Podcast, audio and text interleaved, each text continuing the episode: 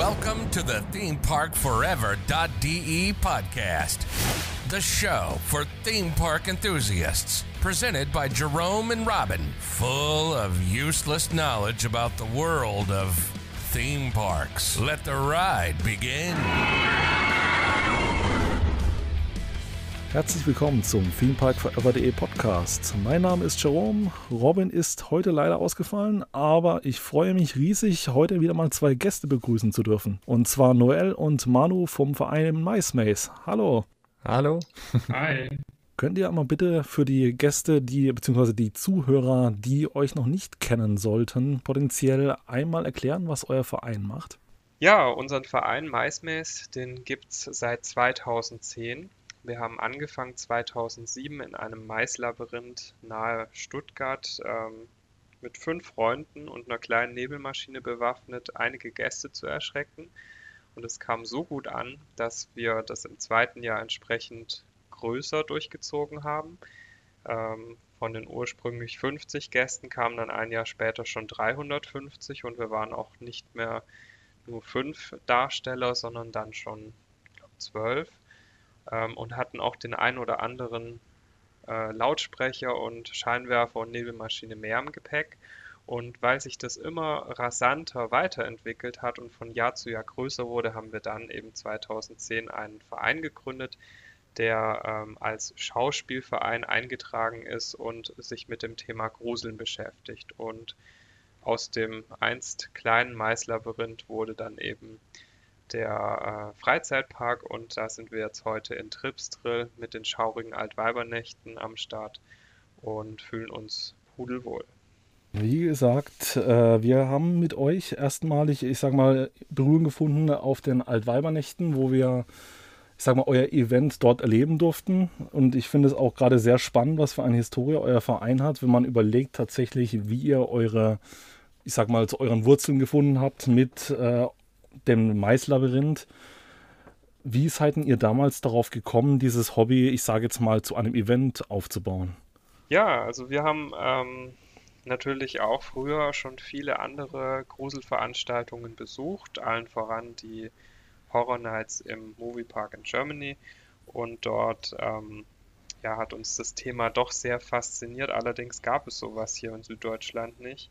Und uns war es dann doch etwas zugewagt, jetzt hier auf den süddeutschen Freizeitpark zuzugehen mit der Frage, wollt ihr nicht mit uns ein Horror-Event starten? Und deswegen haben wir in der, in der Nähe von meinem Wohnort in Ditzingen ähm, ein Maislabyrinth gefunden, welches mir eben auch schon länger bekannt war. Und dort habe ich dann die Inhaber des Maislabyrinths, die Familie Siegle, angesprochen, ob sie nicht eines Abends mal mit uns ähm, so eine kleine Gruselveranstaltung machen wollen. Und ähm, ja, Gruselveranstaltung klingt jetzt erstmal viel. Es waren tatsächlich eben die vorhin angesprochenen fünf Darsteller und eine kleine Nebelmaschine und die Gäste wussten eigentlich auch gar nicht, dass sie das an diesem Abend erwartet. Es wurde nur vorne am Labyrinth angekündigt, dass heute Gruselgestalten unterwegs sind. Aber die Reaktion der Gäste war so gut, dass die Familie Siegle gesagt hat, hey, wollt ihr das nicht nächstes Jahr nochmal richtig machen mit äh, Ankündigung und an zwei Abenden? Und das hat uns äh, dann natürlich gepackt, dieser Ehrgeiz. Und ähm, wir waren dann entsprechend schon ein paar mehr Leute, haben auch ähm, ein paar Szenen uns überlegt äh, für das darauffolgende Jahr. Da gab es beispielsweise einen Meteoritenabsturz. Der Meteorit war aus sehr viel äh, Styropor zusammengeschustert, äh, wurde dann ins Maisfeld gelegt, drumherum die Maispflanzen etwas umgeknickt und ja, dann hat es da rausgeraucht und das war dann äh, unsere allererste Kulisse eben dann im Maisfeld. Und ähm, ja, es wurde zunehmend äh, professioneller und größer. Also es kamen auch ja immer mehr Gäste und ähm, demzufolge mussten wir uns an das Ganze auch anpassen, haben irgendwann auch einen Wartebereich äh, vor das Maislabyrinth gebaut, weil eben die Gäste alle mehr oder weniger gleichzeitig kamen, aber wir sie natürlich geteilt reinlassen wollten ins Maislabyrinth. Äh, dann ähm, hatten wir zunehmend mehr Technik dabei, ähm, haben irgendwann auch äh, Tickets eingeführt, also richtige Barcode bedruckte Tickets, ähm, um entsprechend eben auch äh, die Gäste dann besser äh, zählen zu können und auch um einen Vorverkauf der Tickets anzubieten, weil ähm, es irgendwann so viele Gäste pro Abend waren, dass wir ähm, ja die Anfrage gar nicht mehr bewältigen konnten. Also da kamen äh, Herrscharen an Autos an dieses Maisfeld äh, gefahren und wollten dann eben Maismäß erleben, sodass wir an dem äh, ein oder anderen Spieltag da bis nach 0 Uhr ähm, noch Gäste reingelassen haben. Und ähm, umso größer es wurde, umso mehr stieg natürlich auch der Anspruch an uns und ähm, es gab dann auch Sommer, in denen wir dann uns am Wochenende vor Ort getroffen haben ähm, und an verschiedenen Projekten gearbeitet haben, wie beispielsweise einer kleinen Villa, ähm, ja, die komplett aus Holz eben gebaut und schön angemalt wurde und die dann ins Maisfeld gebaut wurde und in der wir dann erschrecken konnten. Also diese Villa war damals so unser allererstes, nennen wir es mal Maze im Maze. Das klingt echt spannend. Habt ihr das damals dann zu Halloween äh, primär gemacht oder tatsächlich auch über einen längeren Zeitraum?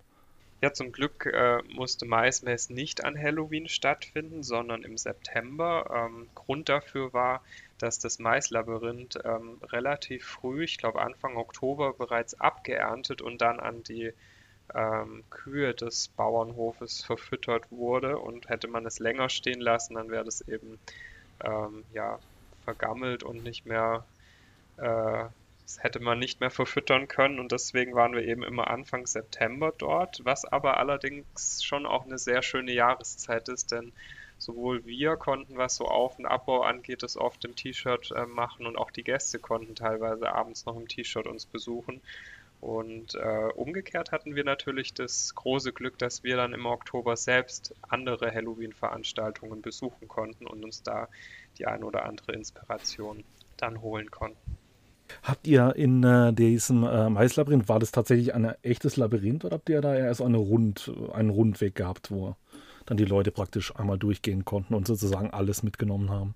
Ja, kurze Erklärung ähm, zum Thema Irrgarten und Labyrinth. Äh, viele denken ja, dass das Labyrinth ein Bereich ist, in dem man sich verirren kann, aber tatsächlich ist ein Labyrinth ein geführter Weg durch beispielsweise ein Maisfeld oder eben so ein Heckenlabyrinth. Und ein Irrgarten, da kann man sich dann eben auch mal verlaufen. Und eben sowas war das auch in Ditzingen. Ähm, relativ groß, 25.000 Quadratmeter. Und äh, die Inhaber hatten damals, glaube ich, eine Wegstrecke von drei Kilometern angelegt. Und äh, wir haben auch am Anfang alles verwendet, ähm, haben dann aber gemerkt, dass sich die äh, Gäste zunehmend mehr natürlich verirrt haben und auch gar nicht an unseren Szenen vorbeikamen. Das heißt, es gab Gäste, die haben zwar alles gesehen, es gab aber auch Gäste, die haben am Ende vielleicht zwei, drei Darsteller getroffen und fanden es nachher nicht so toll. Und eben aus dem Grund haben wir dann den Weg ähm, irgendwann vorgegeben, indem wir mit Absperrband dann die falschen Wege abgesperrt haben und sich somit ein großer Rundweg gebildet hat, der im Übrigen ähm, ja 1200 Meter im Schnitt war und die Gäste waren auch bis zu einer Stunde dann dort unterwegs und haben verschiedenste Stationen besuchen können. Ähm, zum letzten Jahr hatten wir zwölf Stück an der Zahl, vom Zirkus über eine Farm bis hin eben zu dieser angesprochenen Villa. Und äh, auch über 30 Darsteller waren im Maislabyrinth verteilt und also unterwegs. Also sozusagen die längste Maze Europas, wenn man so sieht. Nicht so wie das, was der Holiday Park bewirbt dieses Jahr. Ja, nicht ganz. Ähm, es gibt da ja noch in Bottrop das Grusellabyrinth NRW und äh, dort ist es ja so, dass man gute zwei Stunden in diesem Labyrinth unterwegs ist, aber tatsächlich als, äh, ich nenne es jetzt mal Pop-up-Maze äh, und eben auch im Freien waren wir mit unseren 1200 Metern sicherlich eines der größten Grusellabyrinthe, der größten zusammenhängenden Grusellabyrinthe in Deutschland und in Europa. Wir haben uns auch äh, eine Zeit lang als Deutschlands größtes Grusel-Labyrinth in einem Maisfeld bezeichnet. Irgendeine Superlative musste an der Stelle natürlich her. Bedeutet, ihr habt auch äh, bereits ausgiebig Phantom Manticore und andere Attraktionen im Grusellabyrinth getestet in NRW? Ja, na klar da haben wir uns natürlich äh, schon sehr viel angeschaut und ähm, haben dann auch zunehmend mehr Ideen gesammelt. Ähm, klar, äh, so Freizeitparks, die machen das natürlich doch hier und da eine Spur professioneller, haben äh, Werkstätten im Hintergrund, äh, die tolle Kulissen bauen können, ähm, kaufen teilweise Effekte in Amerika und ähm, Nichtsdestotrotz hat uns halt äh, hier und da die Idee auch immer ganz gut gefallen, wie was umgesetzt wurde und wir haben es dann auf unsere ähm, eigene Art eben umgesetzt und ähm, haben dann das Beste für uns rausgeholt. Und ich glaube auch dieses, dieses mit Liebe gemachte äh, bei uns, dass halt beispielsweise eben so eine Villa dann ähm, eigenhändig aus Holz zusammengebaut wurde und vielleicht nicht jetzt jedes Teil ganz akkurat stand, hat auch dazu beigetragen, dass die Gäste das ziemlich cool fanden und ähm, ja, diesen Charme, der dann dort quasi im Maisfeld entstanden ist, dann auch so geliebt haben. Ja, auf jeden Fall. Also das, es ist immer das Beste, äh, wenn man als Gast auch mal solche Events besucht. Ähm, ich glaube, wir gehen da halt auch mit einem anderen Blick vielleicht als der normale Gast durch, weil wir natürlich dann auch gleich schon gucken, oh, welche Effekte können wir vielleicht bei uns auch anwenden. Und äh, ja, Amerika legt die Latte dann natürlich hoch. Also äh, das ist dann auch schwierig vielleicht hier umzusetzen, das ein oder andere. Äh, allein schon aufgrund von mancher Bestimmungen hier in Deutschland.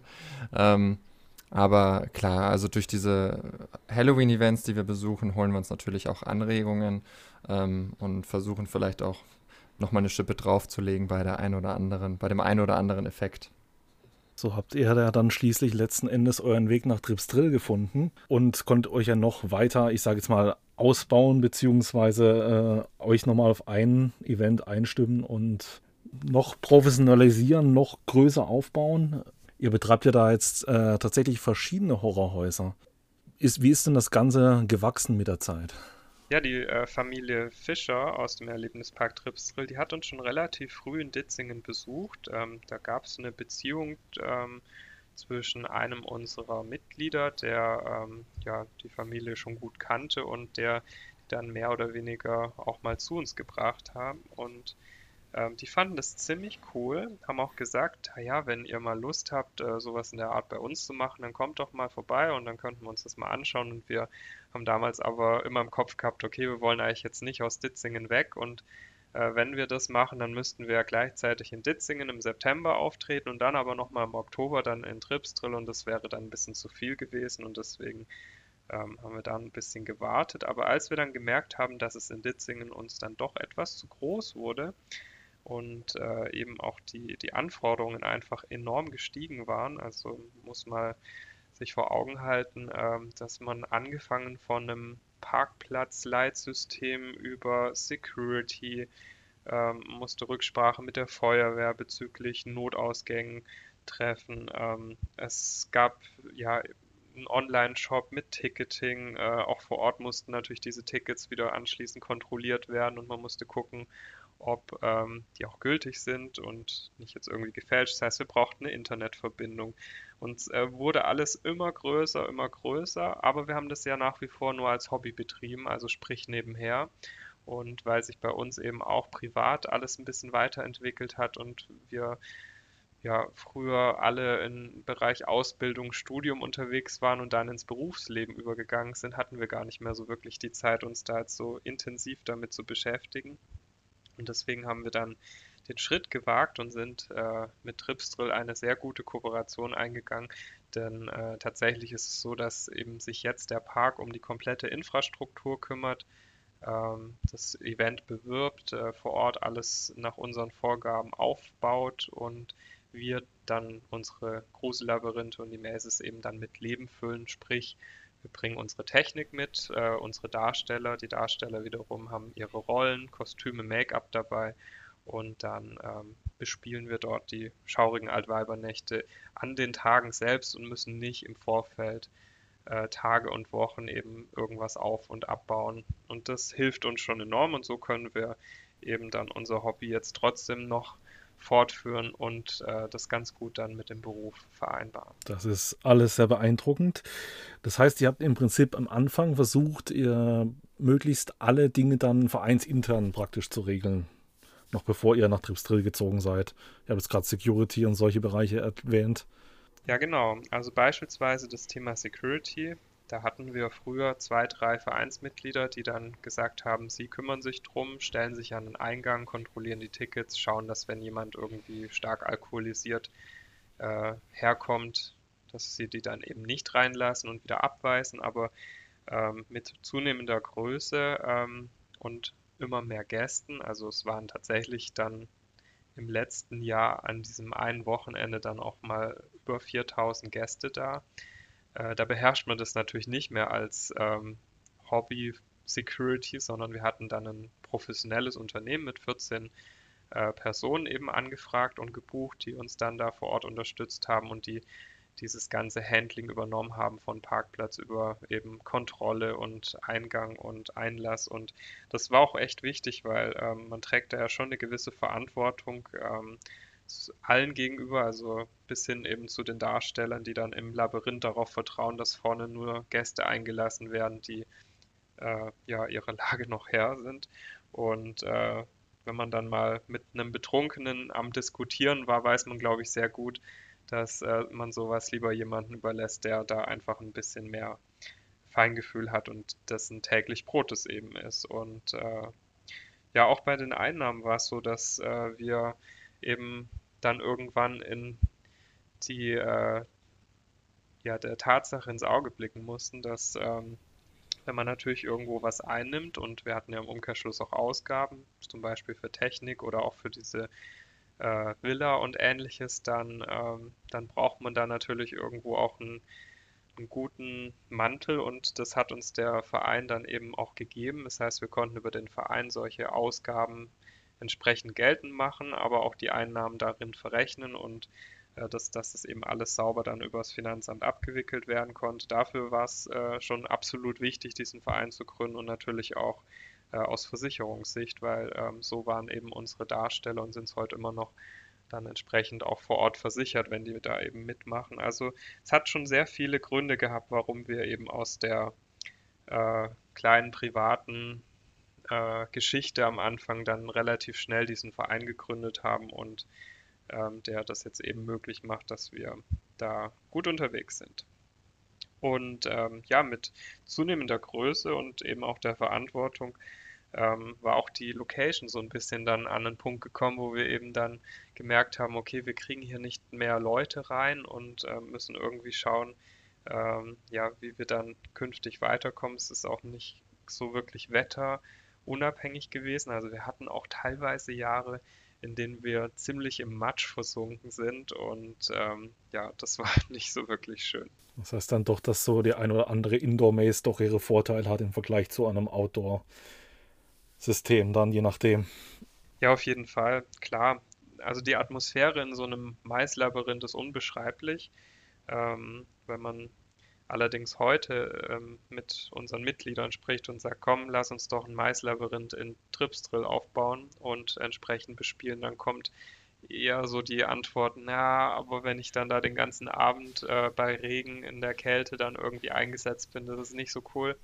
Ich wäre dann doch lieber in einem überdachten Indoor-Maze und von daher haben die Indoor-Mazes natürlich schon entsprechenden äh, Charme und ähm, ja, sind heute natürlich deutlich gefragter als äh, irgendwelche Außenbereiche dann und eben so ein großes Maislabyrinth. Ähm, und von daher kann man schon davon sprechen, dass wir da ein klein bisschen verwöhnt sind. Ähm, aber ich meine, wir sind auch ein bisschen älter geworden und in einem geschlossenen Raum kann man natürlich auch ganz andere Effekte abfahren, äh, kann viel mehr mit Technik machen und auch für die Darsteller ist es natürlich äh, um einiges äh, cooler als jetzt in so einem freien Feld. Ich finde es gerade bei euren Events immer sehr schön, dass auch tatsächlich bei euch ja das ganze Schauspiel jetzt nicht am Eingang und am Ende der Maze endet sozusagen, sondern dass ihr auch sehr viel auf den, ich sage jetzt mal, Wegen von Trips Drill unterwegs seid und da doch sehr viel Präsenz zeigt an den Abenden.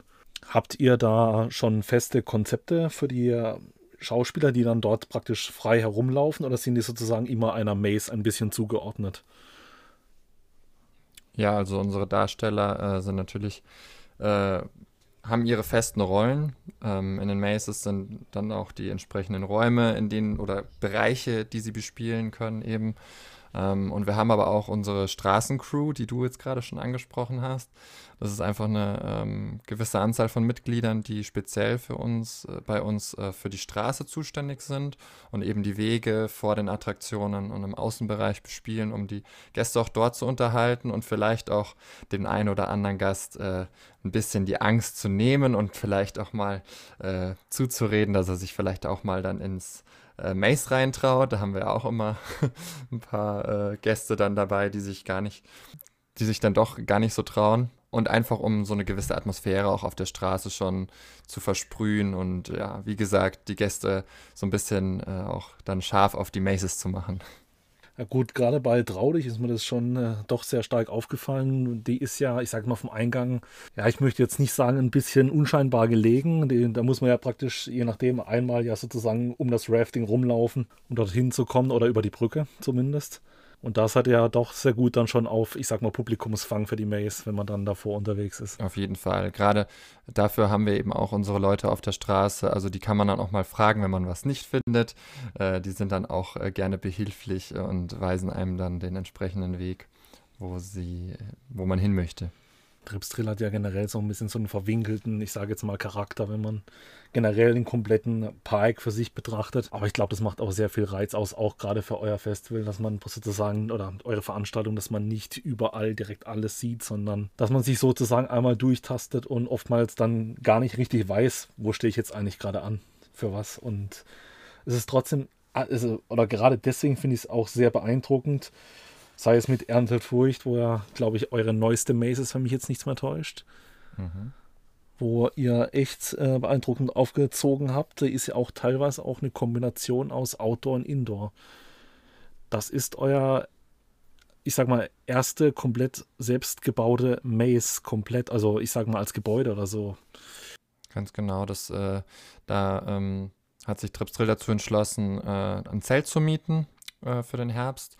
Äh, und in dieses Zelt ähm, wurde dann extra äh, nach unseren Vorgaben und in Absprache mit Tripstrill äh, eben dieses Maze dann reingebaut. Das war natürlich schon äh, was ganz Besonderes, weil man sich da komplett kreativ mal frei entfalten konnte äh, und wirklich die Räume und alles äh, speziell nach unseren Wünschen und Vorgaben eben gestalten konnte.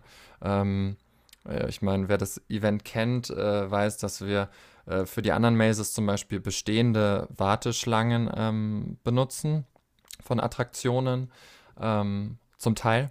Und da ist der Weg natürlich vorgegeben, da sind wir sehr eingeschränkt, äh, denken uns natürlich trotzdem immer neue Sachen aus, aber da konnten wir halt jetzt wirklich mal komplett äh, von Null auf dem Reißbrett starten ähm, und haben dann eben auch noch einen kleinen Außenbereich dran gehängt, um das Ganze ähm, Erlebnis noch ein bisschen zu verlängern. Und ja, wie gesagt, gerade bei der Scheune, da haben wir schon hinten auch so ein kleines Maisfeld, sag ich mal, äh, hinten dran gebaut, äh, wo wir auch, äh, wo man dann eben auch ein bisschen durchs, durch äh, Äste und ein bisschen Mais äh, durchlaufen muss äh, und ein paar Vogelscheuchen, so als kleine Hommage ans Maismaze. Ähm, da hat das natürlich ganz gut gepasst. Gerade, ich finde es auch von der Atmosphäre, vom Düsteren her ist das richtig gut geworden. Auch allein, wenn man praktisch schon in der Schlange schon, ich sag mal, von Darstellern ab, komplett abgeholt wird. Und es ist, ich finde es tatsächlich äh, sehr begeisternswert und eine Sache, die man sich definitiv mal angucken sollte. Gerade wenn man in der Nähe von Trips Trill ist oder generell zu Halloween mal etwas Spezielles erleben will, auch gerade mit doch sehr viel Herzblut, wo ich finde, dass das gerade bei euch doch sehr häufig sehr arg durchkommt. Da merkt man doch tatsächlich, dass sehr viel Leidenschaft mit im Spiel ist. Also man muss schon sagen, dass wir in Tripstrill ähm, insgesamt einfach ein bisschen mehr Zeit haben. Es ist ein Ticken entspannter und dadurch haben wir auch die Chance, mehr Geschichten zu erzählen und das tun wir auch.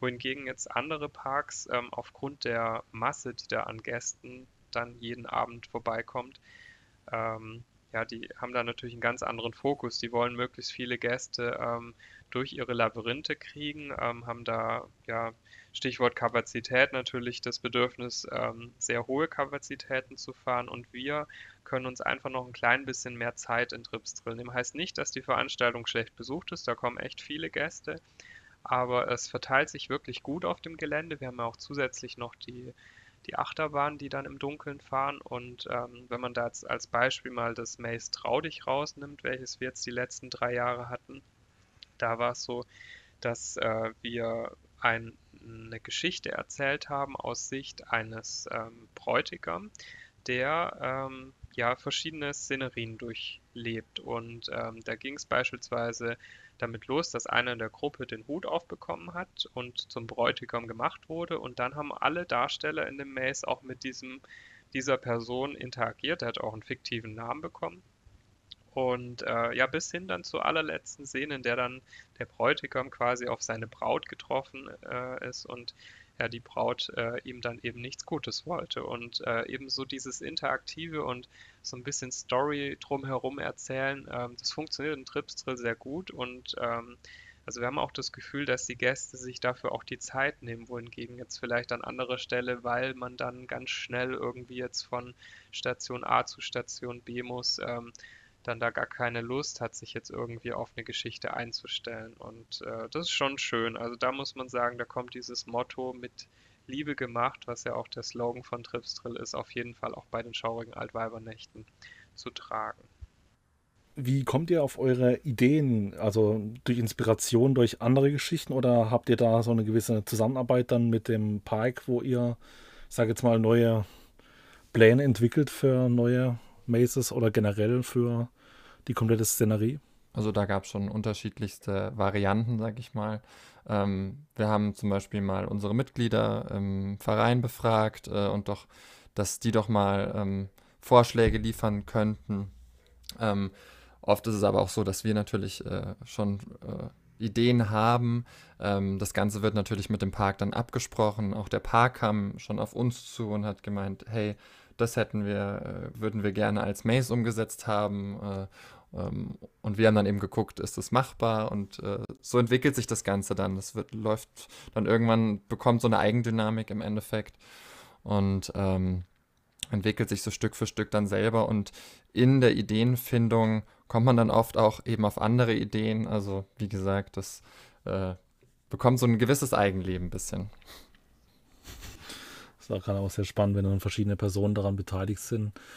Wie äh, ist denn so generell so der Prozess, wenn ihr versucht, so etwas aufzubauen? Habt ihr dann von der, von der Ideenfindung dann direkt so eure Pläne für die Räume so im Auge oder ist das tatsächlich so ein laufender Prozess in der Entwicklung? Also es ist, also ich sage immer gerne, nach den Schaurigen ist vor den Schaurigen. Es ist tatsächlich meistens schon so, dass direkt nach der Veranstaltung, oft schon auf der Heimfahrt, wenn wir in Fahrgemeinschaften nach, Fahrgemeinschaften nach Hause fahren, ähm, dass da schon Ideen gesammelt werden fürs nächste Jahr. Da ist auch alles noch sehr frisch vom aktuellen Jahr, was man dann verbessern könnte oder was, wo man vielleicht noch dran feilen kann oder neue Effekte, die man vielleicht verbauen möchte. Ähm, aber die richtige Planung, sag ich mal, die geht bei uns eigentlich meistens so im Frühjahr los, so im März rum, äh, da wir meistens in, im April ungefähr äh, dann unser Jahrestreffen mit äh, dem Park haben.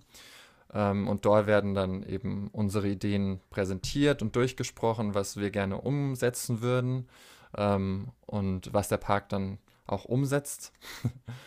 und ähm, ja, wenn dann die ganzen Themen der Maces zum Beispiel stehen und Tripsdrill das Ganze abgesegnet hat, dann geht es bei uns halt an die Detailplanung. Also dann äh, setzen wir uns hin und entwickeln eine Projektmappe für den Park. Die enthält dann Baupläne, Zeichnungen, Bilder, viel Text, wo wir eben für jeden Raum äh, die Geschichte ein bisschen verpacken. Was möchten wir darüber bringen? Ähm, was für eine Rolle soll in diesen Raum rein? Und anhand von dieser Projektmappe entwickelt der Park dann eben die Räume und die Schreiner, äh, zum Beispiel in Tripsdrill, gehen dann auch her und äh, entwerfen dann einige Sachen. Und wenn der Park dann äh, mit diesen Sachen beschäftigt ist, ähm, setzen wir uns meistens hin und äh, überlegen uns dann die Rollen, äh, die dann für die Darsteller quasi erarbeitet werden. Ähm, da bekommt dann auch jede Rolle eine Beschreibung und einen Kostümvorschlag, einen Make-up-Vorschlag. Also da überlegen wir uns so grob, was könnte in dem Raum oder in der Szene zum Beispiel für Rollen platziert werden. Und ähm, das wird dann im Frühsommer meistens, so Juni, Juli, ähm, an unsere Darsteller rausgegeben, äh, dieses, diese Rollenbeschreibungen. Und die können sich dann ähm, auf ihre Wunschrollen quasi bewerben. Und wir versuchen dann halt den Wünschen so gut wie möglich nachzukommen. Ähm, Wobei man sagen muss, wir lassen unseren Mitgliedern da ziemlich viel Freiraum, äh, ihre Rolle auch selbst zu entwickeln und äh, natürlich alles in Absprache mit uns. Viele Mitglieder machen ihre Kostüme und alles ja selbst und andere, denen das vielleicht nicht so liegt, äh, die bekommen auch Unterstützung von unserer Seite und von, vom Kostümteam. Wir haben da extra Teams fürs, für Kostümentwicklung und fürs Make-up und ähm, im Spätsommer dann so August, September ähm, bereiten wir dann noch die ganzen Effekte vor für Licht und Ton, die in den ganzen Szenen ja extra programmiert werden müssen und aufeinander abgestimmt werden müssen. Das ist auch nochmal ein ganz großer und wichtiger Teil natürlich für die Maces. Und ähm, im Herbst beginnt der Park dann mit dem eigentlichen Aufbau der Maces, versorgt uns dann, wenn wir nicht vor Ort sein können, äh, mit Bildern vom Aufbau. Ähm, und ja, kurz vor der Veranstaltung äh, packen wir dann unsere ganze Licht- und Tontechnik in einen Lieferwagen, äh, die für die Veranstaltung benötigt wird. Und äh, am Donnerstag vor dem Event reisen, reist dann eine kleine Gruppe von unseren Mitgliedern an und äh, verbaut dann die ganze Technik, also Scheinwerfer, Lautsprecher äh, in den Maces und zieht die Kabel. Und äh, das, das Ganze dauert dann auch noch meistens bis Freitagnachmittag und am Abend ist dann ja schon bereits die Veranstaltung und dann geht das ganze Spiel äh, wieder von vorne los. Ich finde es gerade in euren Dokus, auch auf eurem YouTube-Kanal, doch sehr spannend, was da alles Backstage so passiert. Da habt ihr ja noch mal ein paar Eindrücke von ein paar Mitgliedern, die dann tatsächlich, ich sag mal, an dem Tag der oder an dem Abend der Veranstaltung unterwegs sind. Mhm. Finde ich sehr interessant. Äh, man unterschätzt doch oftmals doch, wie viel doch in welchen Details auch, die man nicht unbedingt als Besucher direkt sieht, äh, doch da im Hintergrund ablaufen. Das ist schon sehr faszinierend, wenn man da mal ein bisschen in diese Welt abtaucht, tatsächlich. Das stimmt. Es steckt halt viel Leidenschaft auch von jedem einzelnen Darsteller bei uns eigentlich echt äh, dahinter. Also jeder werkelt da und macht mit, wo er kann. Und ich kann schon einen kleinen äh, Vorgeschmack vielleicht geben. Es kommt auch dieses Jahr äh, wieder ein Backstage-Report raus. Da geht es vielleicht auch wieder drum, was denn davor alles gemacht werden muss. Ein sehr spannendes Thema. Auf jeden Fall unbedingt mal vorbeischauen. Ja, wenn ich an der Stelle noch kurz ähm, was hinzufügen darf. Ähm, es ist tatsächlich so, dass äh, viele unserer Mitglieder mit sehr viel Herzblut dabei sind. Und wenn man das jetzt mal mit ähm, anderen Parks vergleicht, bei denen die äh, Darsteller eben vor Ort kommen abends, ähm, geschminkt werden und dann das Kostüm bekommen, anschließend in der Szene ähm, ihre Rolle spielen, dann ist es bei uns so, dass ähm, der Darsteller schon relativ früh, also meistens im Juni, Juli, seine Rolle bekommt, anschließend sich, wenn er das kann und möchte, ähm, das Kostüm dazu überlegt und auch selbst Hand anlegt und da eben was Passendes dann schneidert. Und vor Ort ähm, sich dann eben auch schminkt mit Hilfe von unserem Make-up-Team und so ähm, eine Rolle kreiert, die eben zu 100% auf äh, seinen Leib äh, zugeschneidert sind. Und genau das ist, glaube ich, das, was das so authentisch macht, weil dadurch, dass sich unsere Vereinsmitglieder ähm, mit ihrer Rolle sehr viel mehr identifizieren und da sich auch im Vorfeld schon so viele Gedanken zu gemacht haben, kommt die natürlich auch deutlich echter rüber als jemand, der jetzt erst vor einer Stunde wusste, was er ähm, ja da heute Abend dann macht. Und äh, ich glaube, das merkt man auch. Das spürt man doch an sehr vielen Ecken, dieses Feeling bei euch. Man sieht ja auf eurem YouTube-Kanal auch, dass ihr auch Castings macht in Trips Drill. Ist das so ein alljährlicher Prozess oder habt ihr da mittlerweile eure, ich sage jetzt mal, Stammmannschaft, die dann praktisch immer das komplette Event dann durchführt? Ja, wir machen ähm, jährlich ein Casting. Ähm, das wird auch immer größer. Also wir haben angefangen mit äh, drei, vier Teilnehmern und waren jetzt teilweise bei über 30 Anfragen, von denen wir dann 20 eingeladen haben nach Tripsdrill. Also da merkt man, dass auch der Park natürlich eine gewisse Außenwirkung hat äh, und wenn da so ein Casting stattfindet, dass dann durchaus auch viele Teilnehmer ähm, da entsprechend Interesse haben. Und ähm, also wir brauchen auch immer wieder Nachwuchs, denn äh, wir haben auf jeden Fall schon einen festen Kern, der jedes Jahr mit dabei ist, aber wir verlieren auch immer ein paar Leute, die beispielsweise aus beruflichen, familiären Gründen dann äh, nicht mehr mitmachen können. Und äh, von daher ähm, holen wir meistens so zwischen vier und acht Leuten dann mit ins Boot. Ähm, ich sag jetzt mal, bilden die so ein bisschen aus zum Horrordarsteller und äh, wenn es denen gut gefällt und die da zwei Jahre mit uns am Start sind ähm, und auch wir uns das gut vorstellen können, dass die äh, da uns künftig bereichern, dann nehmen wir die auch mit in unseren Verein auf und ebenso wurden aus den ehemals äh, rund zehn Vereinsmitgliedern jetzt eben annähernd 50. Im Allgemeinen, wenn ihr sozusagen als Schauspieler zu diesem Event kommt, dann äh, ich sag mal, beginnt dann euer Tag dann wahrscheinlich doch relativ früh dann im Prinzip mit den ganzen Vorbereitungen, um, ich sag mal, in die Rolle zu finden. Oder wie ist denn da generell so der Ablauf, um da zu starten? Es ist tatsächlich so, ähm, dass einige schon relativ früh vor Ort sind. Ähm, dadurch, dass wir in einem Freizeitpark sind und viele unserer Teilnehmer ähm, Freizeitparks lieben, nehmen die sich äh, die Freitage dann entsprechend frei und reisen relativ früh an, um so die Chance zu haben, den einen oder anderen äh, Coaster noch mitzunehmen. Oder ähm, ja, also letztes Jahr hat man das schon gemerkt, wo dann Hals über Kopf äh, offen hatte und es war dann für viele so eben der erste Besuch dann in Tripsdrill nach dieser Öffnung und dann waren natürlich alle schon relativ zeitig da, um die Achterbahn dann auch testen zu können. Ähm, und dann nach einem Mittagessen geht es dann meistens ähm, auf eine kurze Besichtigungstour durch die Maces. Äh, viele der Darsteller haben das ja nur von Fotos bisher gesehen und dann guckt man sich eben kurz mal bei Tageslicht an, wie das alles vor Ort aussieht und wo man dann am Abend eingesetzt ist. Und dann drei Stunden ungefähr vor der Veranstaltung geht es dann in Richtung Backstage-Bereich zum Umziehen, zum Schminken. Ähm, viele brauchen auch tatsächlich diese Zeit, ähm, um sich entsprechend gut zu schminken. So Make-up muss ja teilweise auch mal zwischendrin kurz trocknen. Und äh, es gibt aber trotzdem auch den einen oder anderen, der ähm, dann etwas länger braucht und auf den letzten Drücker dann kurz vor Öffnung zu seinem Maze rennt. Ähm, ja, also da merkt man, dass viele mit viel Liebe dabei sind und ähm, das auch wirklich sehr gut und gescheit machen. Weil du gerade erwähnt hast, so seinen Platz finden. Das ist ja manchmal in, ich sage jetzt mal, manchen dunkleren Mazes doch sicherlich schwierig, sich da orientieren zu können. Oder habt ihr da, ich sag mal, mittlerweile eure Tricks gefunden, wie ihr euch zurechtfindet?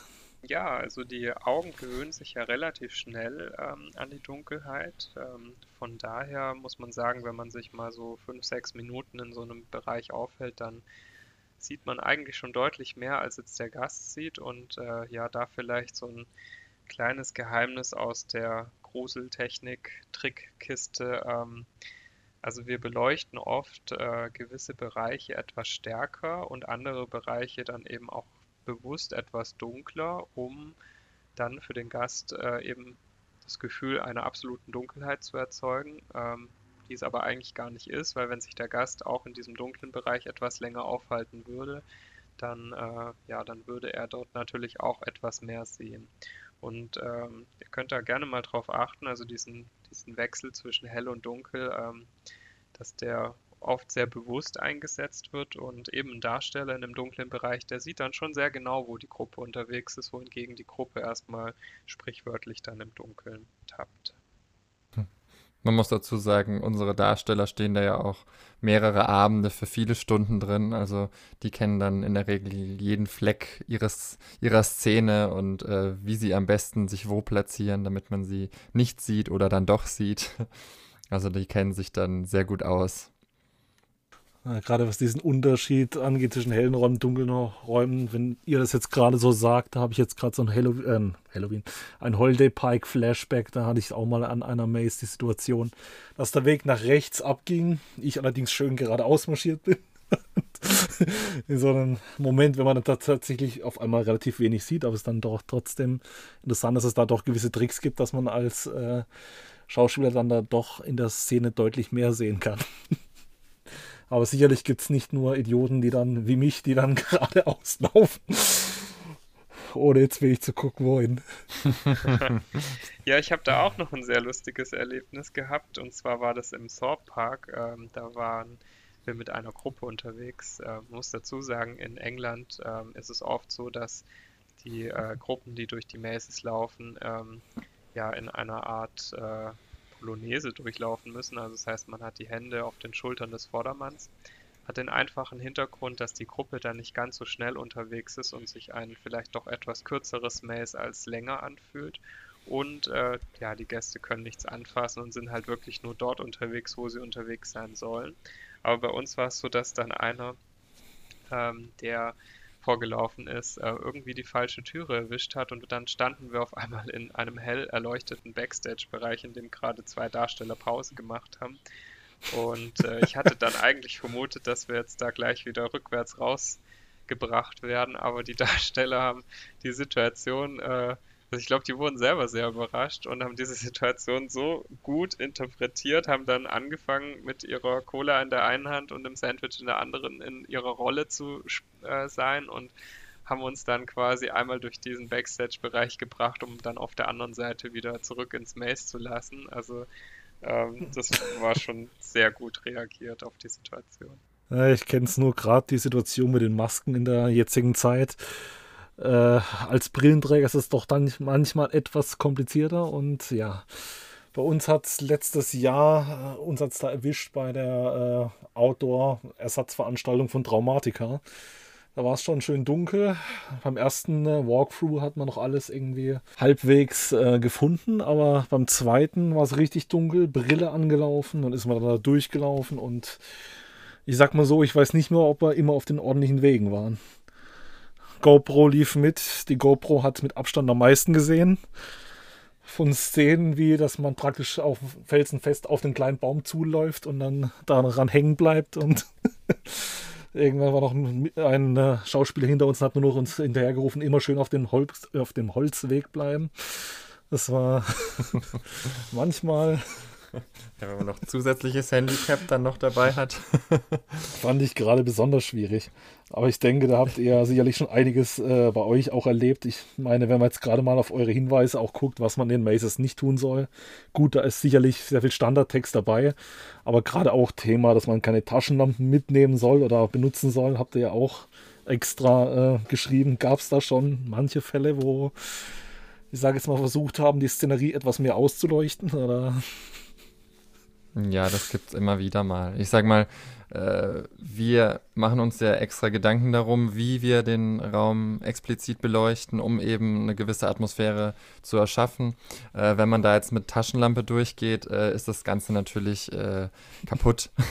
Und äh, wenn ich mit einer Taschenlampe durch ein Maze gehe, dann brauche ich auch nicht durch auf so ein Halloween-Event gehen, sage ich mal. Äh, da geben wir dann schon die entsprechenden Hinweise, dass die Taschenlampe doch bitte abgeschaltet werden sollte. Aber bedeutet, das kommt tatsächlich ab und zu sogar vor. Das kommt immer ja, im Zeitalter von Handys, wo jeder ein Handy mit sich führt, das eine Taschenlampe hat, kommt das doch hin und wieder vor. Muss aber sagen, im Großen und Ganzen sind äh, unsere Besucher da sehr brav und halten sich an die Regeln. An der Stelle habe ich es dann doch in die Aufnahme geschafft. Das ist einer der Vorteile, da wir ja Corona-konform remote produziert haben. Ich habe mich dann später eingewählt und äh, ab jetzt bin ich quasi dabei wir waren gerade bei der Frage, vor was hat Robin eigentlich am meisten Angst? Definitiv. Das, das, wird jetzt auch nicht rausgeschnitten. Oh je. ähm, schwierig. Also, wenn ich mir jetzt äh, eure Maces so anschaue, dann ist es echt so ein Mix aus die Szenerie, das Setting, das, das, das Licht, die Lichtverhältnisse finde ich dann grausam. Und dann natürlich noch die äh, Schauspieler, die hinter einem stehen oder die einen berühren sogar ähm, wenn man, natürlich, man weiß ja, die Leute sind geschminkt, aber man ist irgendwie trotzdem nicht äh, vorbereitet, wenn man erwischt wird. Also, ich bin sehr schreckhaft. Ich erschrecke auch immer noch vor äh, Animatronics in äh, Skyscream, obwohl ich die Achterbahn in- und auswendig kenne und eigentlich dürfte ich dann nicht erschrecken und erschreckt trotzdem. Du bist also der optimale Besucher für uns. Ja, also ihr habt euren Spaß. das ist das Schönste für einen Darsteller, wenn man jemanden hat, der richtig schön auch mitmacht und erschreckt und sich trotzdem auch drüber freut. Ja, ob ich mich drüber freue, das kann dauern. Wir freuen uns auf jeden Fall drüber. Hm, du musst auch überlegen, dass die Schreie quasi wie der Applaus äh, für einen Horrordarsteller sind. Also das heißt, wohingegen jetzt jemand auf der Bühne, wenn er besonders lauten Applaus bekommt, äh, sich total freut, so ist es bei uns dass umso lauter die Gäste schreien, desto besser haben wir unsere Arbeit getan. ich muss da immer an äh, die Monster AG denken, die ja die Schreie sammeln. So, so fühle ich mich manchmal im Maze. das ist unser Benzin. ja, genau. Das heißt, wenn ich dann versuche, einfach stumm zu bleiben, dann äh, wäre das die beste Konterreaktion, die man darauf bringen kann. Es ist tatsächlich so, also wenn du so eine Gruppe hast, wo überhaupt keine Reaktion kommt, das ist sehr, demotivierend als Darsteller. Bedeutet, schick dich das nächste Mal voraus. Ja, ja. äh, spricht sich tatsächlich relativ schnell rum, wer da so alles unterwegs ist und an welcher Position der Gruppe somit der Beste ist, den man erschrecken kann. Na gut, akustisch sicherlich sehr eindeutig dann. ja, man kriegt ein Gespür für. Das Beste ist, wenn man vielleicht noch einen Namen äh, von jemandem aufgreift, äh, aus Unterhaltungen von der Gruppe aus dem Raum vorher, den man dann auch noch mit einbauen kann und dann die Gruppe total ausrastet, woher man denn jetzt diesen Namen weiß. Wie funktioniert es eigentlich, dass äh, ihr euch mit den anderen Darstellern quasi unauffällig dann synchronisiert? Also, dass ihr quasi wisst, wenn jetzt äh, an der ersten Station jemand einen Namen hat, dass er bei euch ankommt. Wie macht ihr das so schnell? Ja, wir haben ähm, einerseits Funk, ähm, sind immer drei, vier Darsteller mit Funk untereinander verbunden und dann haben wir ähm, noch unsere Springer, die ähm, durchs Maze laufen und äh, so eine Information natürlich relativ gut weitergeben können. Äh, und von daher kann es durchaus auch mal sein, dass sich dann der ein oder andere Hinweis äh, bis raus auf die Straße dann weitergegeben wird. Und äh, ich kann mich da auch noch an eine ganz lustige äh, Situation erinnern, in der abends bei einem Feierabendbierchen tatsächlich das eine Maze von einer Gruppe erzählt hat, äh, wo direkt das andere mhm. Maze wusste, ah ja gut, das waren ja die. Okay, krass. Also ähm, da muss man echt aufpassen, was man bei einem Darsteller macht, weil ist er dann durchaus schnell und gut vernetzt. Wir hatten aber auch schon mal äh, Gäste, die wir beim Frühstück äh, im Gasthaus in Tripsdrill, ähm, die auch dort gefrühstückt haben und wo wir auch schon äh, irgendwie ins Gespräch gekommen sind und deinen Namen aufgeschnappt haben. Den haben wir auch schon angedroht, äh, dass wir sie wiedererkennen werden, wenn sie ins Maze kommen und äh, das war dann auch so. Also da haben wir dann auch gleich gewusst, wer da uns jetzt besucht. Mit Namen. Das ist echt gemein. Ja, an der Stelle äh, möchte ich mal ganz kurz eine Lanze brechen für alle die, die immer denken, dass die Frauen eigentlich so die Angsthasen sind. Das stimmt so nicht. Ähm, denn oft äh, sehen wir das in den Wartebereichen. Die Männer zwar so ein bisschen, ja, die Machos sind oder die Mutigen oder die, die dann den Frauen irgendwie versuchen, noch so ein bisschen Angst zu machen, aber sobald die dann in unseren Maces sind, verkriechen die sich förmlich hinter den Frauen, nutzen die sozusagen als Schutzschild und sind dann halt ganz klein Das ist sehr oft tatsächlich, ja. Aber allgemein habt ihr da schon andere, ich sag jetzt mal, Erlebnisse in den Maces gehabt, wo jetzt, ich sag mal, aus der Norm gesprungen sind ähnliche Leute oder ich sag mal, besondere Situationen, auf die man jetzt nicht gerade vorbereitet war? Also ich sag mal, wir hatten oft schon äh, Leute, die dann im Maze äh, tatsächlich äh, in den Raum reinkommen, erschrecken und wieder zurücklaufen äh, und dann aber natürlich nochmal an einem vorbei müssen. Also das ist, hilft dann in dem Fall nicht sehr gut. Oder ich erinnere mich, ich war ähm, die letzten Jahre immer im Zirkusmaze. Ähm, haben wir am Schluss ein Zirkuszelt aufgebaut gehabt, wo wir wirklich so ein kleines äh, Labyrinth reingebaut hatten mit vielen äh, Tüchern, wo man sich durchkämpfen musste. Und es gab dann noch einen Bereich. Also da haben die Leute wirklich ihre Orientierung verloren auch. Ähm, und wir haben sie so ein bisschen gelenkt. Äh, ich habe sie dann gerne im Kreis auch laufen lassen und die eine oder andere Gruppe ist dann rückwärts wieder aus dem Zelt raus und stand wieder am Eingang vom Zelt und musste das Ganze nochmal durchmachen. also das kommt dann schon vor. Solche Spielereien kann man dann natürlich ähm, machen, wenn die Gruppenabstände entsprechend groß auch sind. Ähm, da gibt es immer gerne so kleine Spielereien, die wir dann machen. Das ist ja echt praktisch. Dann genießt ihr als Darsteller den Gast doppelt und der Gast Auf auch. Auf jeden Fall. Ja, ich erinnere mich auch gerade noch an ein sehr schönes Erlebnis, ähm, beziehungsweise an eine sehr außergewöhnliche Anfrage, die uns erreicht hat. Und zwar wollte ein Gast seiner Frau einen Heiratsantrag bei uns in den Maces machen. Und wir konnten uns anfangs überhaupt nicht vorstellen, äh, wie das aussehen soll, aber ähm, wir haben dann zusammen mit äh, dem Erlebnispark da ähm, eine ganz coole Sache äh, vorbereitet. Und zwar ähm, haben wir das Maze äh, Schrecklicher Werkskeller. Und es äh, befindet sich ähm, unter der Werksküche in der Nähe von der Karacho. Und dort äh, fährt man mit einem Aufzug nach unten. Und ähm, irgendwie hat der Besucher dann ähm, ja, seiner Frau einen Vorwand gegeben, warum sie da jetzt äh, alleine äh, mit ihren Freunden rein soll und er irgendwas besorgen musste oder ist nicht auf Toilette oder so. Also er hat sich auf jeden Fall von der Gruppe abgekapselt Und äh, wir sind mit ihm dann in das erste Stockwerk hochgegangen und dieser Aufzug mit der Frau drin ist dann nicht nach unten gefahren, sondern eben dann nach oben und oben ging dann die Türe auf und dann hat er dort dann den Heiratsantrag gemacht. Ähm, ja, war super lustig. Ähm, sie war auch sehr überrascht, hat im Übrigen Ja gesagt und äh, zu einem Überfluss mussten die beiden dann natürlich anschließend dann einmal komplett nach unten fahren, um dann dort auch durchs Maze durchzulaufen. Hoffentlich nicht den Ring in der Maze verloren. ich habe da immer Flashbacks von der Szene, wenn man praktisch aus dem äh, Wartebereich von äh, gesenkten Sau rauskommt, tatsächlich in der Zirkusmaze und dann raus in diesen Outdoor-Bereich ist, wo ich auch manche Kostüme echt beeindruckend fand oder eigentlich generell alle. Und gerade da habe ich auch sehr viele Erinnerungen explizit dran. Ich glaube, ein Großteil der Maze ist ja ansonsten relativ dunkel. Aber gerade im Außenbereich finde ich doch tatsächlich, da merkt man extrem, wie gut da tatsächlich sehr viele Kostüme sind und die Leute doch in ihrer Rolle drin stecken.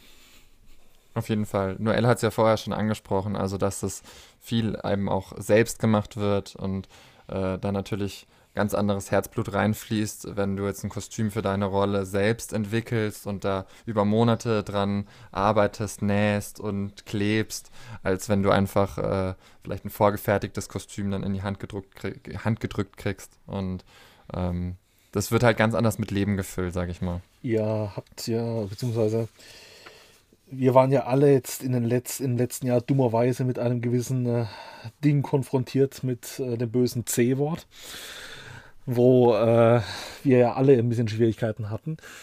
Ihr habt es ja geschafft, relativ gut, oder was heißt relativ gut, ihr habt es ja geschafft, gut äh, diese komplette Veranstaltung durchzusehen, auch trotz äh, Corona. Ähm, war das eine große Herausforderung für euch, äh, euch jetzt gerade auf diese Situation im Speziellen einzustellen? Ja, also tatsächlich ist es so, dass uns äh, letztes Jahr schon sehr viele Nerven gekostet haben. Das war einerseits ähm, das Zeitliche, also wir haben deutlich länger gebraucht, was die Vorbereitungen angeht, weil wir uns natürlich viele Gedanken machen mussten, äh, wie kann so ein Grusellabyrinth aussehen unter Corona-Bedingungen und äh, ja, was müssen wir tun, damit unsere Darsteller einerseits geschützt werden, aber eben auch die Gäste. Und äh, wir wussten tatsächlich erst äh, ja, wenige Tage, ich glaube ja, zwei Wochen vorher wussten wir, ob es dann wirklich stattfinden kann oder nicht. Ähm, und es war auch eines der letzten großen Events, die dann noch stattgefunden haben. Anschließend ging es ja in diesen Lockdown Light. Und äh, der Park war da sehr mutig, also da ein großes Kompliment an die Inhaberfamilie Fischer, dass sie äh, mit uns auch diesen Schritt gegangen sind und dieses Event möglich gemacht haben. Wir haben äh, die aufgrund der reduzierten Gästeanzahl die Veranstaltung in zwei Teile je Abend unterteilt. Ähm, wir wussten ja auch, dass äh, aufgrund der wenigeren Gäste es kaum Anstehzeiten geben wird, die Gäste direkt durch jedes Labyrinth durchlaufen können. Und äh, von daher konnte somit jeder innerhalb kürzester Zeit alles machen und wir konnten nochmal eine zweite Besuchergruppe dann eben zu späterer Zeit aufs Gelände lassen. Und äh, ja, zum Schutz unserer Darsteller haben wir eben dann ähm, in unseren ähm, Labyrinthen auf, äh, auf, Nebel verzichtet, ähm, haben entsprechend Plexiglaswände teilweise eingebaut, haben auf jeden Fall überall den Abstand eingehalten und äh, so dann entsprechend die die Gäste erschreckt. Und äh, ein großer Vorteil war, dadurch, dass es natürlich so kleine Gruppen waren, waren die teilweise zu zweit, zu dritt, zu viert unterwegs in den Labyrinthen und man hat die schon etwas intensiver noch erschrecken können, als äh, wenn es jetzt größere Gruppen sind. Das war definitiv sehr gut und äh, toll gemacht, auch gerade in der schwierigen Zeit jetzt, wo doch sehr viele andere Parks ihre Events in dem Bereich doch sehr stark zurückgefahren hatten. Ihr habt es ja mit äh, zwei Zeitslots pro Abend dann gemacht gehabt, was ja eigentlich auch eine sehr gute Verteilung dann ergeben hat letzten Endes. War ja auch eine der wirklich wenigen Veranstaltungen, die letztes Jahr überhaupt stattfinden konnten im Bereich Halloween und Horror. Gut, meistens waren es ja nur solche Ersatzevents, dass man praktisch ja, dass spontan etwas aus dem Boden gestampft wurde, aber jetzt auch nichts im großen Rahmen. Genau, ja. Wie schafft ihr das eigentlich als Darsteller ernst zu bleiben in eurer Rolle? Also wenn ich mir jetzt vorstelle, ich müsste irgendeinen Laie erschrecken. Ich meine, ich hätte irgendwie das Problem, die Fassung zu bewahren. Aber ich meine, gut, ihr habt das jahrelang trainiert, das heißt, ihr seid entsprechend vorbereitet, ihr seid ja auch mental dann schon ein bisschen anders eingestellt. Ähm, ist es bei euch eher eine Übungssache oder kommt es einfach mit der Erfahrung? Also ich würde sagen, die Kunst ist es, ähm, wenn man doch mal vielleicht schmunzeln muss oder so, ähm, das Ganze vielleicht in die Rolle mit einzubauen. Also äh, ist vielleicht nicht überall mit jeder Rolle machbar, ähm, aber im Großen und Ganzen muss man sagen, man ist so in dieser Rolle drin und es kommt ja wirklich Schlag auf Schlag, oft äh, eine Gruppe nach der anderen. Ähm, man freut sich dann eher, wenn die Gruppe den Raum verlassen hat, dann kann man kurz mal vielleicht schmunzeln, aber man ist ziemlich in der Rolle drin und ähm, wie gesagt, äh, ist es auch überhaupt nicht schlimm, wenn der Charakter dann mal mit der Gruppe äh, mitlacht oder die Gruppe vielleicht dann sogar sich selbst über die Gruppe vielleicht lustig macht ein bisschen. Ähm, da haben wir mittlerweile gute Wege gefunden, um das so ein bisschen äh, mit Augenzwinkern dann auch rüberzubringen. Ja, ich meine, äh, wenn jetzt, äh, je nachdem, was ihr dann verkörpert, aber wenn ich mir jetzt vorstelle, ähm, ein Horrorclown verfolgt mich und lacht mich aus, dann passt es ja zur Rolle. Dann ist es ja, da kann er sich über mich lustig machen auf der einen Seite, aber auf der anderen Seite ähm, passt es ja auch durchaus zur Rolle. Sehr gut zu wissen. Oh. Da, da, das sagt er jetzt. Ich schicke euch ja, ein ja. Bild von ihm noch kurz vor der Veranstaltung, dann wisst ihr Bescheid. Und nicht vergessen, nächstes Mal schicke ich dich voraus. Das habe ich jetzt auch schon gelernt.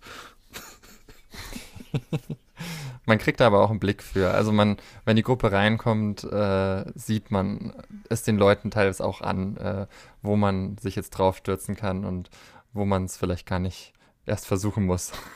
Wobei man sagen muss, dass wir natürlich schon versuchen, mit unseren Effekten und äh, auch die Darsteller ähm, jetzt wirklich nicht nur eine Person aus der Gruppe zu erwischen oder nur den ersten oder nur den letzten, sondern dass wir wirklich die ganze Gruppe erwischen. Also vom ersten über die Mitte und dann äh, der Gruppe noch hinterhergehen und äh, den letzten auch noch erwischen ähm, und da möglichst versuchen, mit möglichst vielen Scares eben die Gruppe zu erwischen. Ein bisschen aufzuteilen, die ganze Gruppe und zu verstreuen.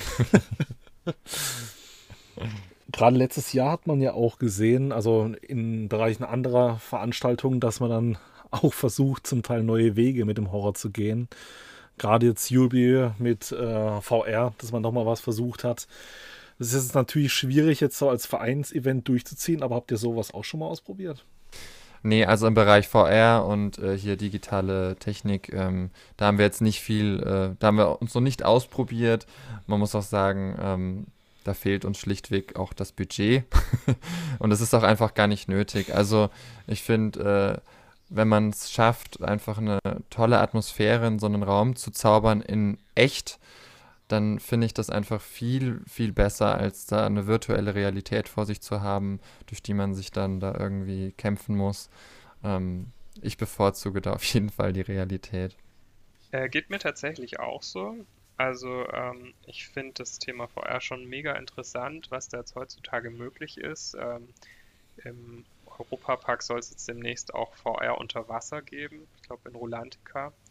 Äh, das ist schon echt eine spannende Entwicklung, aber ich denke tatsächlich, dass so ein Horror-Event äh, schon so ein bisschen von dem Schauspiel lebt, äh, von der Interaktion mit den Gästen und auch der Tatsache, dass man eben als Gruppe ähm, äh, hier auf eine Reise geht und äh, das alles zusammen macht. Und äh, ich glaube, da wäre jetzt so ein bisschen äh, ja dieses abgekapselte mit einer VR-Brille dann ähm, so ein bisschen fehl am Platz. Von daher haben wir uns mit dem Thema auch noch gar nicht weiter beschäftigt und bleiben sicherlich auch noch lange äh, bei der Tatsache, die Gäste eben in echt zu erschrecken. Und die Leidenschaft bleibt halt auch noch schwer, also mehr auf der Strecke gefühlt tatsächlich, wenn man da natürlich nicht direkt mit den Leuten interagieren kann und direkt natürlich mit seiner Rolle dann voranschreiten kann, kann ich mir gut vorstellen. Das ist natürlich individueller so. Ja. Und aus technischer Sicht haben wir uns tatsächlich auch sehr weiterentwickelt. Also wenn man mal kurz zurückblickt aufs Mais-Labyrinth, da hatten wir eben Scheinwerfer dabei, die halt einmal eingestellt wurden und dann blau geleuchtet haben und aus der Musikanlage kam in der Dauerschleife die Horrormusik ähm, und äh, ja, Nebelmaschine hat eben die ganze Zeit Vollgas gegeben und äh, jetzt in Tripsdrill hatten wir das große Glück, äh, mit Hilfe eines unserer Vereinsmitglieder so eine kleine Box zu kreieren, die äh, eben all diese Komponenten ähm, ja, zusammenfasst und auf Knopfdruck auslöst. Also das heißt, wir können ähm, eine gewisse Atmo schaffen, die immer gleich ist und sobald der Darsteller aber dann den Knopf drückt, dann löst er damit quasi einen Effekt aus und dann verwandelt sich eine Szene eben ähm, in eine ganz andere. Also das heißt, dann kommt äh, eine laute Musik und äh, das Licht fängt an zu blitzen und zum Beispiel Nebelmaschine geht dann eben punktuell an. Also das ist schon ähm, eine ziemlich coole Sache, wo wir uns auch äh, sehr weiterentwickelt haben. Das war auch wirklich ein großer Fortschritt.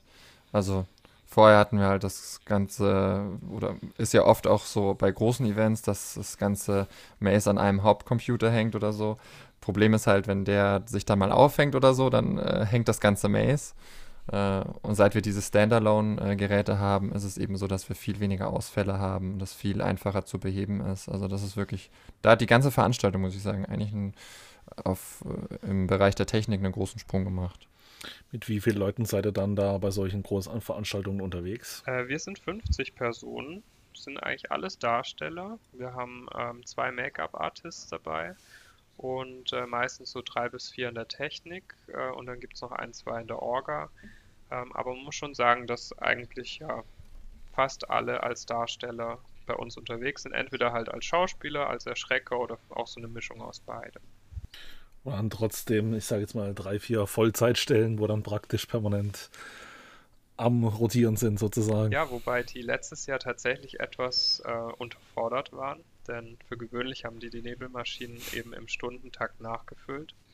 Und äh, durch den Nebel gab es dann auch hier und da mal einen kleinen Ausfall bei unserer restlichen Technik, bei den Scheinwerfern. Also da scheint irgendein Zusammenhang zu bestehen, aber letztes Jahr gab es keinen Nebel und dadurch lief alles andere relativ rund. Also die waren da schon ähm, ja, sehr entspannt, äh, was das angeht. Und äh, die sind aber tatsächlich auch sonst immer so ein bisschen Mädchen für alles und äh, passen ein bisschen auf, dass alles in den Maces gut läuft und kümmern sich drum, wenn mal jemand irgendwie noch einen Getränkenachschub braucht oder so. Also das äh, ist schon äh, ein sehr wichtiger Job bei uns.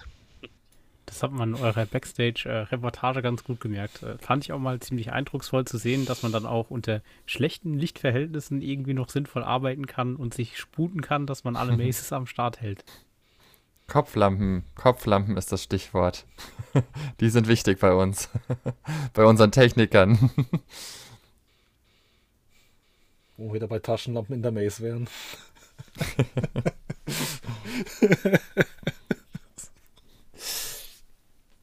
Auch schlecht, wenn die sich dort verlaufen würden.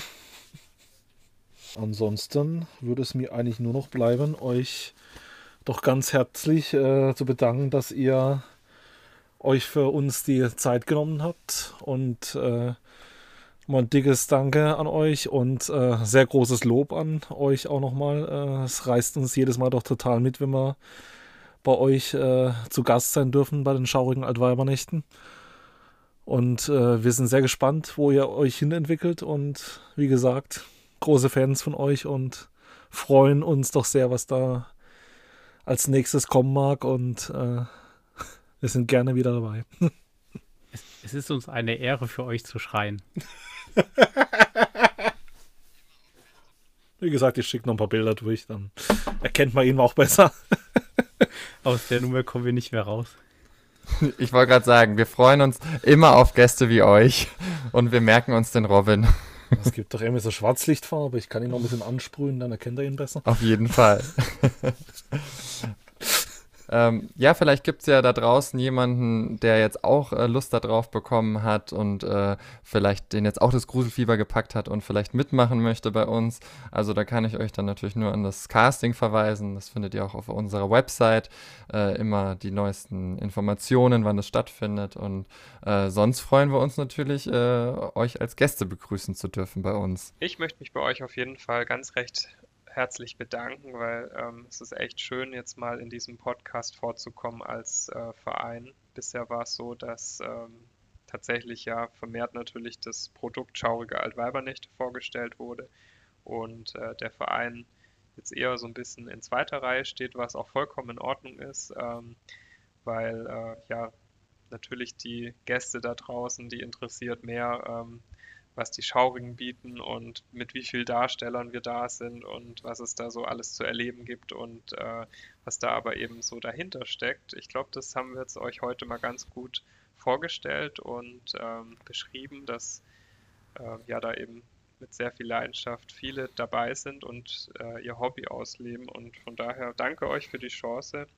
und ähm, wir freuen uns natürlich, wenn wir euch dann auch bald schon wieder in Tripstrill begrüßen dürfen. Also ich glaube, die Angst werde ich nicht los. Ich werde wohl immer ein Opfer äh, eurer Künste bleiben. Sehr gut. das braucht's ja auch. ja, ich meine, was wären Erschrecker ohne Leute, die sich erschrecken? Eben. ja, die andere Position ist, glaube ich, echt immer besser. Da findet man sich, wenn man immer erschreckt, so, ha, warum passiert es mir, warum passiert es anderen nicht? Aber dass es letztendlich jedem passieren kann, damit rechnet man dann doch nicht. Ja, das stimmt. Aber wenn ich dich beruhigen kann, also es geht uns tatsächlich immer noch so, dass wir bei dem einen oder anderen Maze etwas Angst haben. Äh, früher war das natürlich etwas stärker, aber man lernt natürlich dazu, man lernt immer mehr Effekte kennen, man weiß ja, wie es letzten Endes auf der anderen Seite aus Sicht eines Darstellers ist.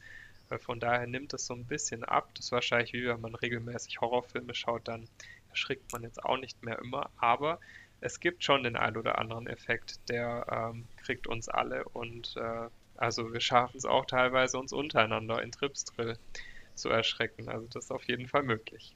Ich wollte gerade sagen, also ich habe immer auch noch Angst, teilweise, wenn ich durch die Mazes laufe. Und ich lasse mich aber auch gerne erschrecken. Ich muss sagen, dafür gehe ich ja extra auch durch. Also, und es gibt aber genug äh, Darsteller bei uns auch, äh, die nur auf der einen Seite sich befinden, also nur auf der Erschreckerseite und selbst, glaube ich, äh, eher nicht so gerne durch einen Maze gehen. die lieber erschrecken, als sich erschrecken zu lassen. Aus Erfahrung, es kann auch erschreckend sein, wenn man in der Maze gegen eine Wand läuft oder bei irgendeine Treppe fliegt. Aber ja.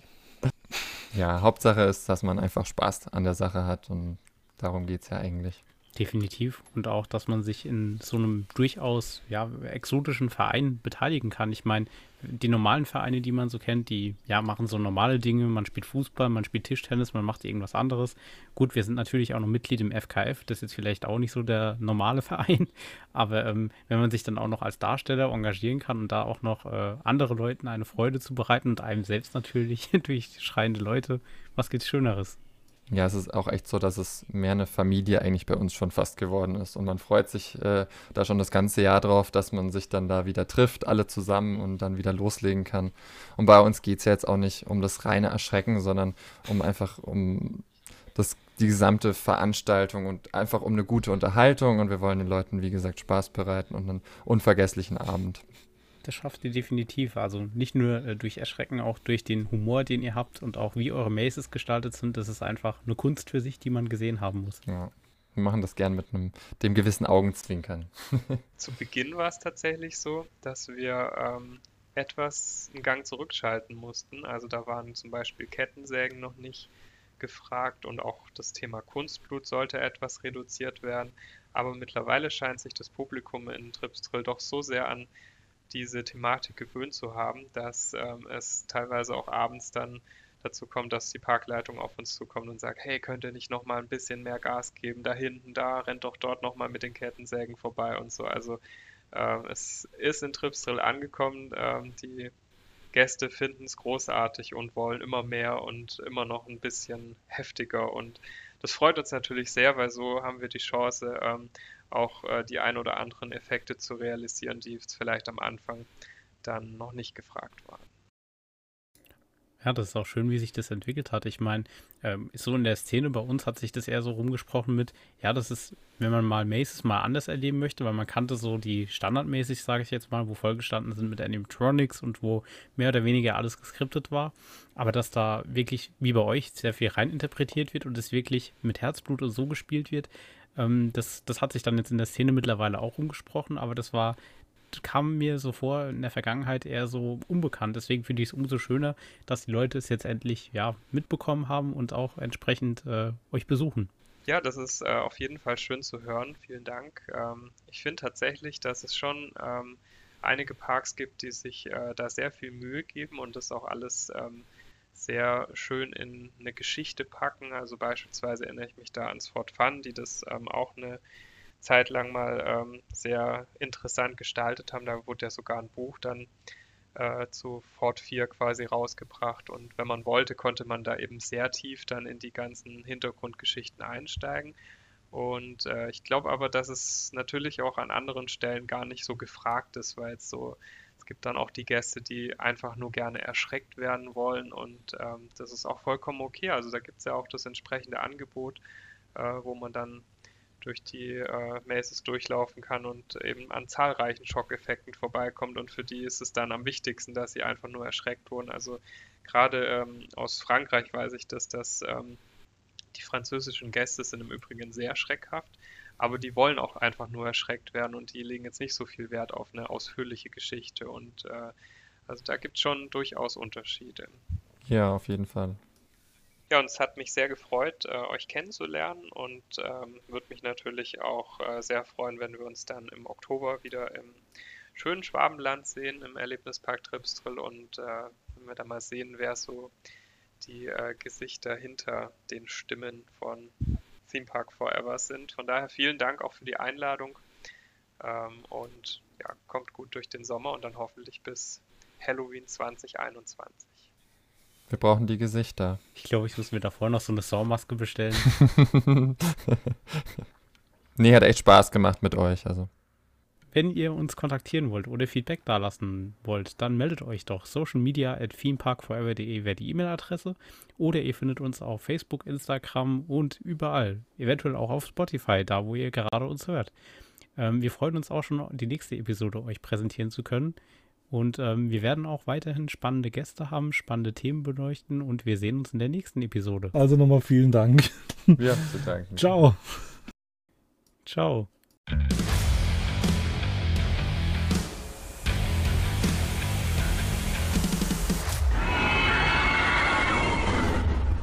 For listening to our podcast. You can find more information on themeparkforever.de and on social media. Come back later to enjoy the next episode of the podcast.